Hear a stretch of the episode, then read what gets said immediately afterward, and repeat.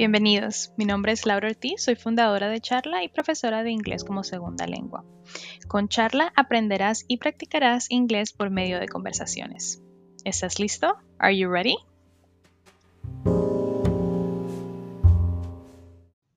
En el episodio de hoy hablaremos de emociones básicas, las respuestas a la pregunta ¿cómo te sientes? Es importante diferenciar la pregunta How are you ¿cómo estás? de la pregunta How are you feeling? or How do you feel? ¿Cómo te sientes? Hablemos un poco de esto.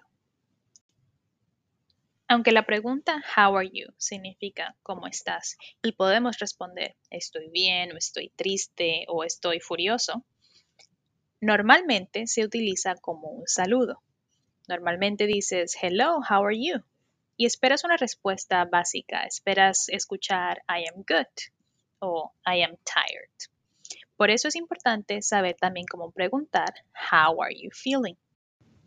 Si te fijaste, di dos opciones de cómo poder preguntar cómo te sientes. Dije How are you feeling? Y también dije How do you feel?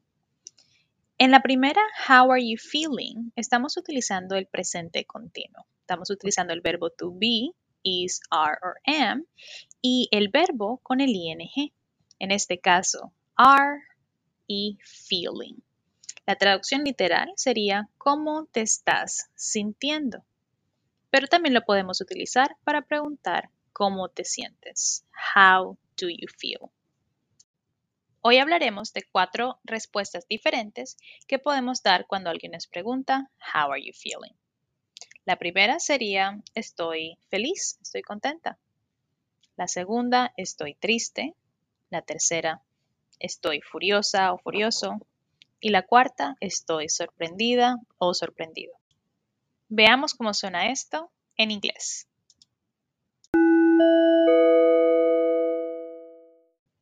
I am happy. I'm sad. I'm angry.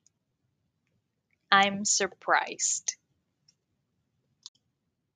Ya que escuchamos cómo se dicen en inglés, practiquemos un poco. Yo diré la palabra en español y tú dirás la respuesta en inglés. Feliz. ¿Dijiste happy? Estás en lo correcto. Triste. La respuesta es sad furioso. Angry. Sorprendido. Surprised. Espero que este ejercicio les haya ayudado a practicar las respuestas para la pregunta How are you feeling? Recuerden, la pregunta How are you normalmente se utiliza como un saludo. Pero si estás hablando con algún familiar o con algún amigo cercano y quieres saber cómo está su ánimo, cómo se sienten, puedes utilizar la pregunta How are you? Quédate con charla si quieres seguir aprendiendo y practicando inglés por medio de conversaciones.